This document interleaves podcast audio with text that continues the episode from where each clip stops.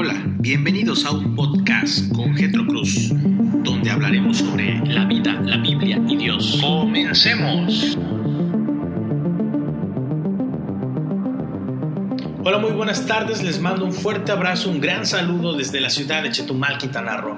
Hoy miércoles 6 de mayo.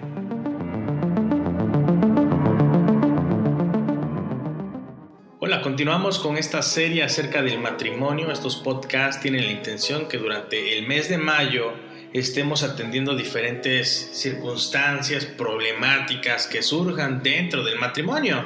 Y el día de hoy quiero compartir con ustedes una experiencia que tuve hace unos meses en el aeropuerto.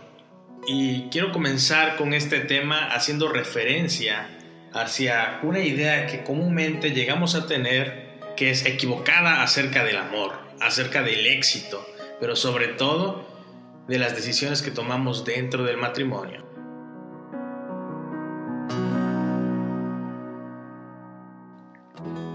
El tema de hoy le titulo Auxilio, me casé con la persona equivocada. El año pasado, mientras estaba sentado en el aeropuerto de Chetumal esperando mi viaje para volar a la Ciudad de México, estaba leyendo un post del pastor John Piper cuando en ese momento sentí una mano sobre mi hombro. Alcé la vista y pude ver a un amigo de la preparatoria que estaba por comenzar una vida nueva. Mientras más platicábamos supe los planes de mi amigo para el futuro. Después de un matrimonio fallido y una serie de intentos de hacer su vida, finalmente se reconectó con una novia que tuvo en la secundaria. Este vuelo era su viaje de ida él iba a recogerla para que pudiera vivir con ella y así vivirían felices para siempre. Lo que falló la primera vez no volvería a suceder. Él estaba seguro de eso. Tenía una segunda oportunidad de ser feliz y él no la iba a desaprovechar.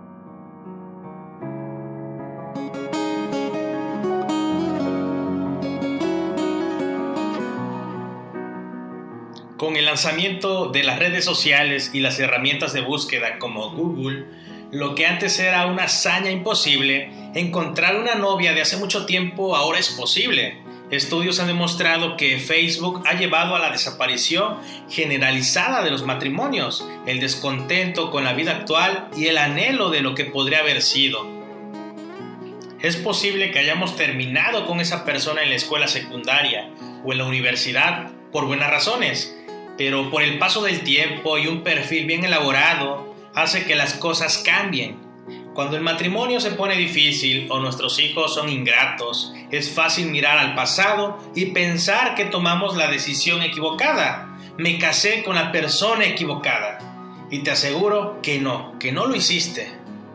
Quiero compartirte dos puntos y el primero de este es el Dios que ordena todo. Una vez oí decir del pastor John Piper que Dios sabía exactamente lo que estaba haciendo cuando puso una pareja de casados juntos. En las semanas y meses previos al día de la boda, esta puede sentirse como la declaración más verdadera que has escuchado. Has conocido a tu alma gemela. Tu corazón palpita más fuerte cuando sostienes su mano. Difícilmente puedes dormir los días previos antes de la boda. En pocas palabras, ambos se complementan. Avanzando rápidamente unos meses o años, puedes sentir que te has casado con un monstruo. La vida real se establece y la persona verdadera sale a la luz. Y no siempre es bonito lo que estás pasando, porque tal vez es algo que no esperabas. Pero si Dios sabe lo que está haciendo, entonces hay algo que tenemos que aprender a veces en las turbias aguas del matrimonio cuando Jesús defendió el matrimonio en el Nuevo Testamento, no lo hizo en el nombre del amor o de la compatibilidad, sino de la base de la autoridad de Dios sobre el matrimonio. Esto lo podemos encontrar en San Mateo capítulo 19, versículo 6, o en San Marcos capítulo 10, versículo 9. Creemos en la permanencia terrenal del matrimonio, porque sabemos que Dios ha unido a ese hombre en particular con esa mujer desde nuestros primeros padres, Adán y Eva, a nuestros propios matrimonios. Dios nos ha dado el uno al otro. Nuestra cultura moderna hace que sea fácil para nosotros pensar que hemos cometido un error cuando el matrimonio se vuelve difícil. porque nosotros elegimos. Hay pocos matrimonios arreglados en la cultura occidental. Muchos hombres y mujeres salen a citas, compran el anillo y eligen la fecha por su cuenta. Cuando el matrimonio se pone duro, esta percepción de control nos hace pensar que tenemos una salida, o al menos que merecemos una salida. Pero Dios no es menos soberano sobre nuestro matrimonio de lo que fue en el antiguo Oriente o en una villa remota en África. El matrimonio es de Dios uniendo a dos personas con un propósito unificador. Él es sobre todas las cosas. La comprensión de su buen propósito nos da esperanza cuando sentimos las paredes de conflicto acercándose a nosotros. Efesios capítulo 4 versículo 6 dice así, un Dios y Padre de todos, el cual es sobre todos y por todos y en todos. El segundo punto es el propósito del matrimonio. Gary Thomas dijo que el propósito del matrimonio es para hacerte santo, no feliz. Por supuesto, un beneficio secundario del matrimonio es el compañerismo, las experiencias compartidas y muchas veces la verdadera felicidad. Pero ese no es el objetivo principal. El objetivo principal es para hacernos como Jesús. Nosotros no llegaremos al día final por nuestra cuenta. El matrimonio es uno de los buenos medios de Dios para santificarnos y llevarnos seguros a casa. La creencia de que nos casamos con la persona equivocada es mucho más siniestra de lo que somos guiados a creer. Se siente bien ser amado y apreciado, se siente bien saber que la pasión es posible otra vez, pero todo ese amor, aprecio y pasión se desvanecen cuando contemplamos el otro lado de los pastos más verdes del proverbio. Las personas son solo personas. Ellos no pueden satisfacer las necesidades más profundas de nuestras almas aunque sus palabras, acciones y perfiles de Facebook nos digan lo contrario. Una visión a largo plazo del matrimonio nos salva de la debilidad de huir cuando el matrimonio se pone difícil o es menos de lo que esperábamos.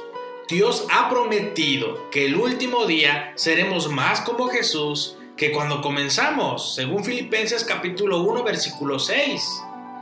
Mi amigo que estaba en el aeropuerto no alcanzó a comprender que la mujer que iba a buscar no era la respuesta a sus anhelos más profundos. Él no se había perdido a la indicada todos estos años y nosotros no la hemos perdido tampoco. Quizá nuestra pareja puede no ser todo lo que esperábamos, que él o que ella fueran, o lo que ellos prometieron ante el altar, pero seamos sinceros, nosotros tampoco lo somos, pero Dios es fiel. Él nos ha unido en su plan soberano para nuestras vidas, prometiéndonos que no nos casamos con la persona equivocada. Si el día de hoy tienes problemas en tu matrimonio, no es para que llegues al extremo de pensar que la persona con la que estás viviendo tu matrimonio no es la indicada. Recuerda que la soberanía de Dios ha permitido esta unión con el propósito de que Él sea glorificado. Reconoce que necesitas más de Dios. Reconoce tus debilidades. Lucha porque todo aquello con lo cual has lastimado tu matrimonio, Dios pueda obrar un cambio en tu corazón. Y también seas de bendición no solo a tu esposo, y si tienes hijos, también a ellos, o a tu esposa. Dios quiere que constantemente tengamos una comunión directa con Él, para que de esta forma todo venga por añadidura. Dios es sabio y es bueno sobre todas las cosas. Confía en Él. Pues hemos llegado a la conclusión del podcast del día de hoy. Espero que sea de bendición en tu vida este mensaje, que puedas también compartirlo con quien más creas que necesite escuchar este mensaje. Dios te bendiga, espero que el día de mañana también puedas escuchar el próximo podcast.